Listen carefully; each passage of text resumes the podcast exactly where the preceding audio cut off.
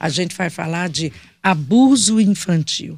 Abuso infantil, infelizmente, as estatísticas são preocupantes, em, nos entristecem. Abuso infantil dentro de casa, muitas vezes abuso infantil na escola.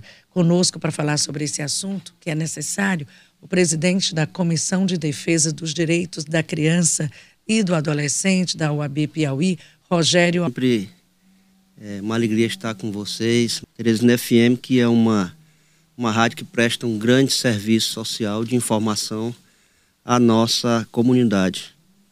Presidente, já que o senhor está presidindo essa comissão que é tão importante lá do OAB, Comissão de Defesa dos Direitos da Criança e do Adolescente, o que, que o senhor tem recebido, é, estatísticas, números, só para a gente deixar muito transparente para a população que esse é um assunto que a gente precisa falar e alertar? Bem, é, é muito preocupante os números da, do abuso e da exploração sexual infantil aqui no nosso estado do Piauí. E não é diferente no Brasil.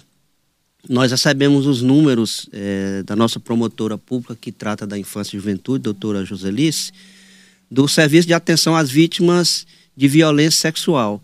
Os números de 2004, 2001 e 2021 da Secretaria Estadual de Saúde. São os números notificados. Isso fora a subnotificação. Ou seja, alguns fatos que não são registrados, que não estão nessa estatística. Então, o número pode ser bem maior. Com certeza, o número é bem maior. Nós temos aqui de 2004 até 2021 é, 6.815 crianças e adolescentes que chegaram ao serviço de atendimento que foram vítimas de abuso ou exploração sexual infantil. O perfil desses crimes, é crime, né? Vamos deixar claro que é crime. É, o perfil desse crime, do agressor desses crimes aí. Quem é o agressor dessa criança?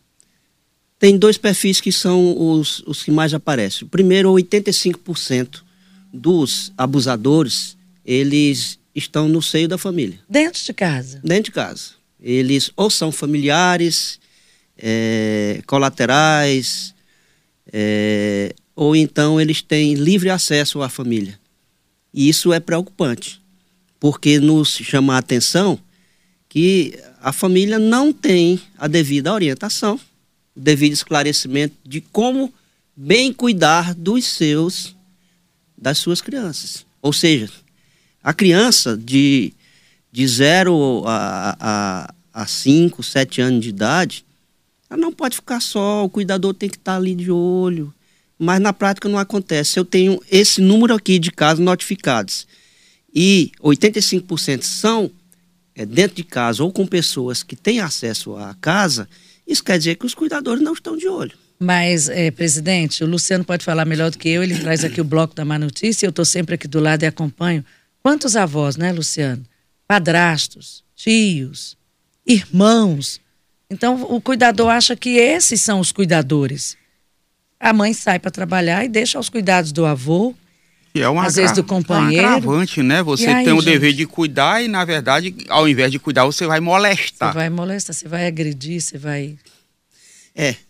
Você falou muito bem, Simone. E, e que situação é? Que difícil. Como, como resolver isso? O aumento de casos, né? Há um acrescente nos casos. Bem, o dever de cuidar, é, como você bem falou, é do cuidador. Mas pelo modelo social que nós temos aqui, que as pessoas precisam sair para trabalhar, há um acordo de que tem que sair para trabalhar, para trazer o pão para casa, se terceiriza essa, esse cuidado com as crianças e, infelizmente, a partir daí o, o ambiente fica propício para, para o abuso. E como fazer para isso, para cuidar disso? Bem, vamos falar primeiro da prevenção. Eu entendo que a, o Estado brasileiro, e aí eu digo Estado, Prefeitura, Estados e municípios, precisam investir em educação e orientação para as suas famílias. Eu acho que é um primeiro ponto. Dinheiro tem, eu acho que o orçamento precisa ser revisto, precisa ser remanejado para que a grande mídia nacional, a, no, a grande imprensa nacional, as redes sociais, recebam e repassem essas informações para as famílias. Você vê um exemplo, quando se fala em pandemia, a mídia foi fantástica. Era de manhã, de tarde, de noite falando na pandemia. E nós vivemos uma pandemia de abuso e exploração sexual infantil. Porque de um, de um futuro de um país depende da qualidade de vida das crianças de hoje. Rogério, quando você começou a falar, você falou na subnotificação. Pegando esse levantamento feito aqui pela Atenção da Saúde da Mulher, nós tivemos de 2004 a 2021 9.252 casos, sendo que a maioria, quase 60%, acontece com jovens de, de 10 a 19 anos, mas do sexo feminino. E nós temos observado que há um aumento muito maior com casos de meninos que estão sendo abusados, até dentro da escola ou dentro de casa. E esses casos não são notificados aqui nesse levantamento. Então, a subnotificação que você falou, ela tem um agravante bem maior quando você leva em consideração o público em geral e de todas as idades, porque aqui você tem uma concentração no feminino e 60% da faixa etária de abuso entre 10 e 19 anos. É, realmente é, é, é os dados são preocupantes. O que, há, o, o que se percebe há, há é, nos abusadores, que é, é, diria assim, do ponto de vista é, psicológico, é, muito preocupante, geralmente um, um abusador ele foi abusado. Então é, é um padrão que se repete é, é de uma geração para outra e que os cuidadores, aí eu volto, os cuidadores não cuidaram das suas crianças, suas crianças ficaram adultos traumatizados e eles repetem um padrão que aconteceu. E, a, e as providências, as políticas públicas voltadas para esse, esse segmento? É, vai através do Conselho Tutelar, é a própria polícia, existe a delegacia da criança e adolescente. Tem dado jeito, tem surtido algum efeito a atuação dessas instituições para tentar conter o avanço nesse sentido? É que nem a história do que a gente costuma falar aqui também muito do feminicídio, da violência contra a mulher. Parece que é uma coisa assim muito ligada à outra. É, quando se fala em, em, em, cultura, eu falo diferente, eu falo em padrões culturais que se repetem, que são nocivos à sociedade. Eu falei aqui da prevenção, que seria uma ampla campanha de educação e divulgação sobre como proteger suas crianças, como cuidar das suas crianças, como, como identificar potenciais abusadores. E agora falando da, do, do é, da, da máquina, da, da máquina pública que trata disso. O artigo 227 da Constituição Federal ele é bem claro. É dever da família, do Estado, da sociedade, garantir com absoluta prioridade o cuidado, a atenção, a proteção, a dignidade da criança e adolescente em todas as áreas da sua vida, inclusive, inclusive da sua dignidade sexual, da sua sexualidade, onde na prática não acontece. Mais à frente, se você for olhar o Estatuto da Criança e do Adolescente, a palavra que mais se repete lá é conselhos tutelares. Ou seja, o papel dos conselhos tutelares é por mais importante dentro desse processo.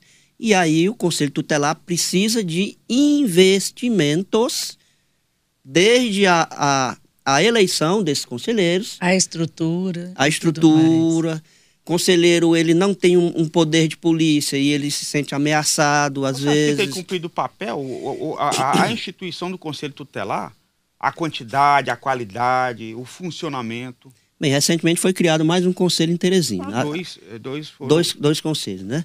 Há dois anos eu tive na Câmara Municipal, numa audiência pública, justamente para para é, alguns vereadores reclamavam que o conselheiro tutelar sequer tinha um carro para andar uma viatura, né? E foi aparelhado, já está melhorando a estrutura, mas é muito pouco, dada a demanda que, é, em média, uma, duas crianças são abusadas por dia. A rede é muito ineficiente pelo fato de ser reduzida diante da população e da demanda que nós temos. Ela é reduzida e a rede ela não se comunica como devia se comunicar. Por quê? Porque os processos de cada, é, de cada é, órgão da rede, os processos são diferenciados. Precisa fortalecer essa rede. Nós fizemos um, um evento uh, em plena pandemia, online, com promotores, juízes, terceiro setor, é, para tratar sobre a criança e o adolescente, o cuidado com eles. E ao final dessa reunião circular, a palavra que mais, que mais surgiu a informação mais importante foi: precisamos fortalecer a rede. Porque não há, a rede. Não há interação, é, é, a Conselho Tutelar, a DPCA, o Ministério Público e a Justiça, não tem essa interação? A rede seria isso? São esses entes? Também. Esses órgãos? Também, são esses. Agora, o que é que ocorre? Primeiro, é a estrutura. Se você for falar de estrutura do Conselho Tutelar, já se vê que é deficiente, dada a demanda. Segundo, se você for a DPCA, eu estive lá, conversei com a delegada, bem recebida por ela, mas a estrutura não suporta a demanda. São muitos, muitas denúncias que precisam ser investigadas. Eu fui lá para tratar daquele assunto da criança, da escola municipal. E aí eu já aproveito e pergunto, do Monteiro Lobato. Sim.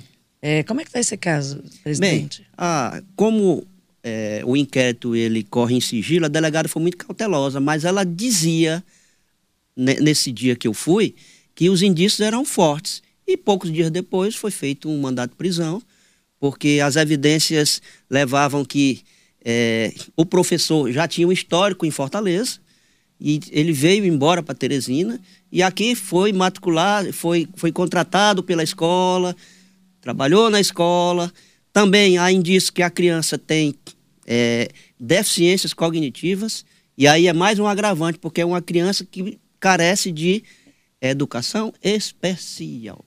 É, então, o professor está preso só para a gente concluir esse caso e deixar nosso ouvinte bem informado. Esse caso é um caso de um professor de matemática que abusou durante anos de um, de um aluno da escola Monteiro Lobato. O professor está preso? Foi aquele caso que você noticiou ontem, que foi feito a, a não, ali, relaxamento de prisão. Ali, já foi já um é um outro, outro caso. caso. Ali é de uma menina. São, São quatro, quatro casos casos de de, crianças abusadas dentro da escola por professores. Então, tivemos também um aumento nesse segmento já. A escola, que é um local em que o pai confia em deixar o filho, alegando que ele vai ser educado, que ele está num clima, num ambiente seguro e que vai é, promover aí a sua educação, na verdade, o filho está sendo abusado. Simone, eu vou à DPCA, eu vou atualizar as informações e te passo aqui. Porque esse é um caso da criança, o que foi de ontem já é um outro professor, lá é da rede privada. O que eu estou falando é de uma rede rede pública municipal, de uma escola o da, caso, do O caso que eu fui tratar com a, com a delegada foi da rede municipal de Teresina. Era, esse foi o que De- a de um Fomos ao, reitor, fomos ao secretário municipal, é, a, a vice-presidente da UAB, doutora Daniela Freitas, e várias comissões unidas foram lá tratar é, assuntos sobre a volta às aulas presenciais. E nós também falamos nesse assunto. E, e saiu de lá uma promessa de que um grupo ia ser formado para que uma cartilha é, é, patrocinada pela Prefeitura de Teresina através da Secretaria Educação fosse confeccionada para que os familiares, os pais dos alunos tivessem acesso à, à prevenção ao abuso. E Conversamos, estamos caso- conversando aqui com o presidente da Comissão de Defesa dos Direitos da Criança e do Adolescente, da UAB, eh, presidente Rogério Almeida. O senhor falou de cartilha, a cartilha eh, tem o intuito de educar. O senhor falou e várias vezes, precisamos entender como é que nos, vamos proteger nossas crianças, vamos nos proteger nossas crianças. Enquanto a cartilha não sai, já que senhor está falando para um público muito vasto aqui da Teresina FM, tanto de internautas quanto de ouvintes, como proteger nossas crianças de uma forma muito didática. Bem, primeiro é assumir responsabilidade de cuidado com suas crianças. O dever de cuidar é dos cuidadores, é dos, são dos, dos pais, é da mãe e do pai. Se você for é, terceirizar esse cuidado, você precisa tomar mais cuidado ainda. Porque, em primeiro lugar, o dever é seu.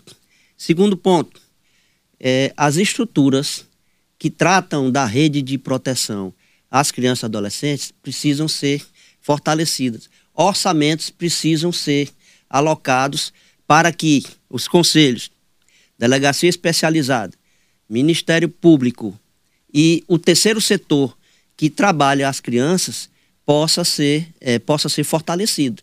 Tem um, um, um programa da primeira vara da infância, chama Teresina Protege. Esse programa nada mais é do que sair nos grandes eventos de Teresina e constatar que crianças e adolescentes estão em estado de risco, frequentando eh, shows, bares, restaurantes, sem um cuidador próximo. Senhor tem informação sobre aquele caso recentemente, um- vários adolescentes Pelo menos 60. numa festa, bebendo, consumindo bebida alcoólica, foram levados, inclusive, num ônibus da Sencasp para a central de flagrante. Só tem informação do desdobramento desse caso? Isso foi também amplamente divulgado aqui em Teresina, no Piauí. Eu estive com, com o delegado geral e o que mais espantou o delegado que uma das coisas que mais chamou a atenção do público foi um adolescente que estava dançando lá na delegacia. É, e na sala do delegado e gravar lá um TikTok, né? Gravaram um TikTok e aí várias foram as interpretações. E o delegado, quer dizer, o mais importante foi proteger as crianças, nós fizemos, e não deu tanta repercussão quanto aquele TikTok. É o ah. mais interessante é isso. Bem, é, é, o que se pode falar sobre essa situação? Nesse caso específico, Simone, nós não temos informações. O que o delegado me disse é que as crianças foram levadas aos seus pais e as situações de inquérito que cada caso específico requerer, ele providenciou que as portarias fossem feitas. Agora, o primeiro cuidado vem da família. A família, eu acho que é a célula mata que precisa ser fortalecida, Simone. Nós temos uma distorção muito grande das coisas. Sociedade de, demasiadamente racional, mas a parte emocional e a parte material das famílias, ela, ela deixa a desejar.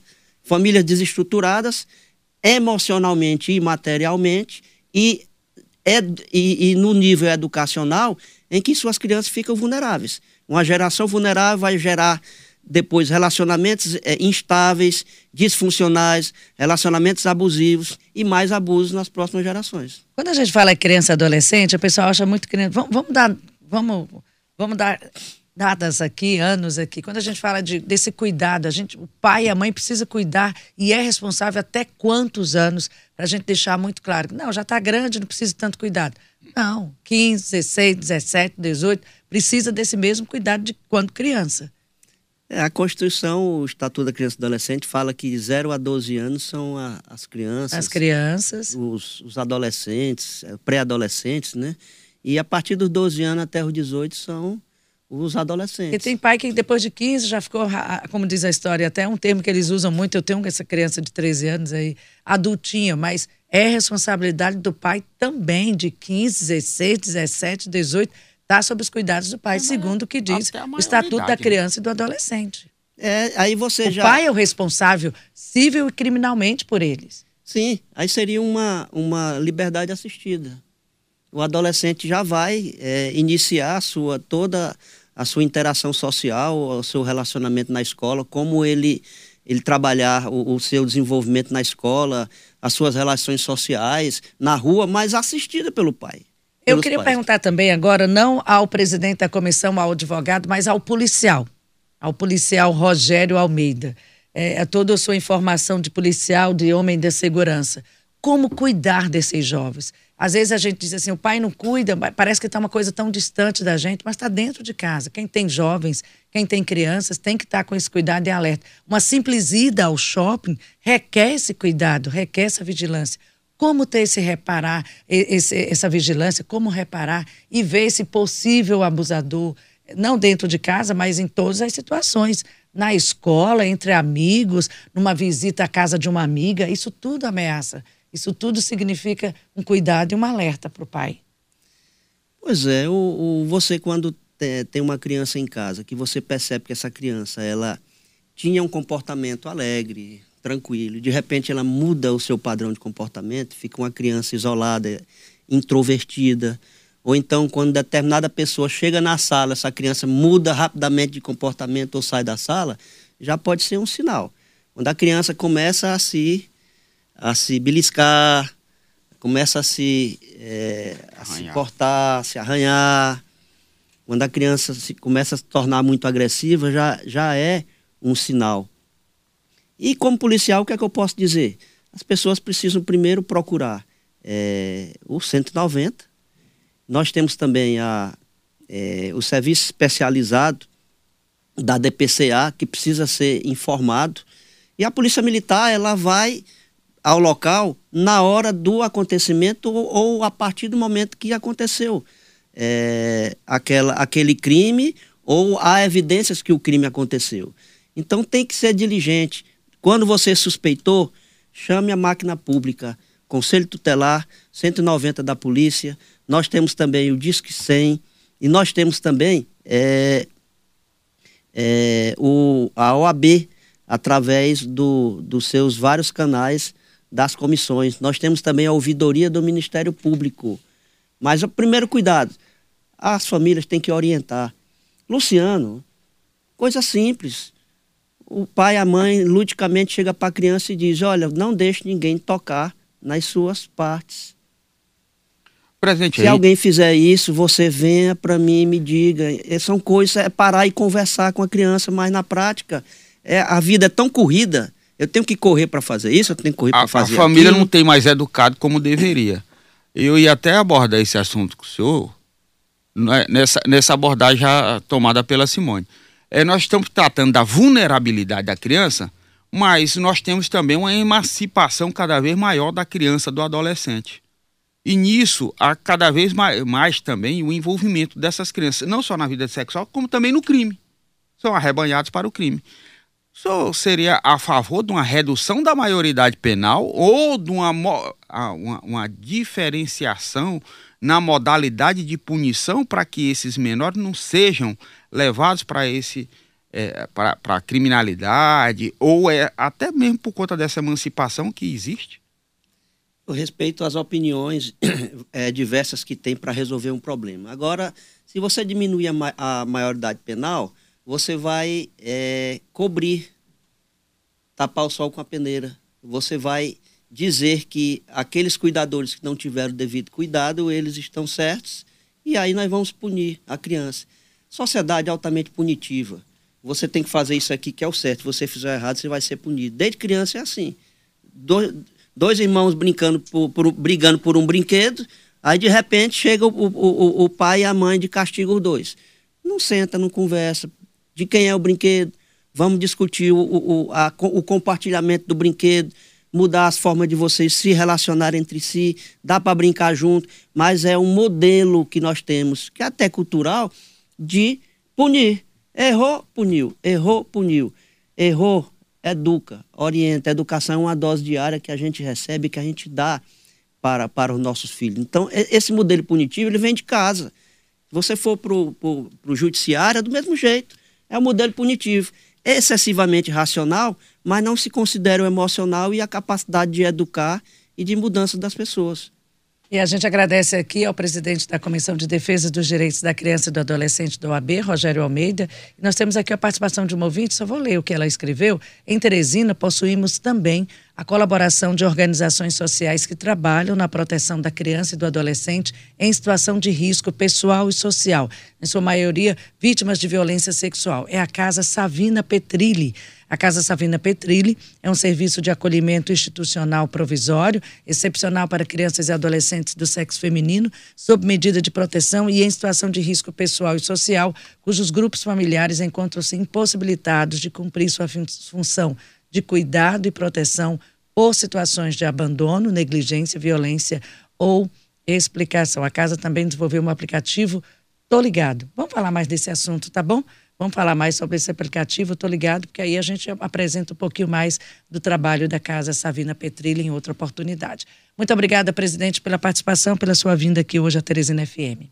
Eu que agradeço a, a oportunidade de estar aqui com você debatendo um tema muito importante. Só para terminar, o artigo 227 da Constituição Federal, ele fala em absoluta prioridade ao cuidado com as crianças. Vamos prestar atenção nisso. Se a gente prestar atenção nisso, cada um no seu pedacinho, na sua responsabilidade, a gente consegue mudar essa situação.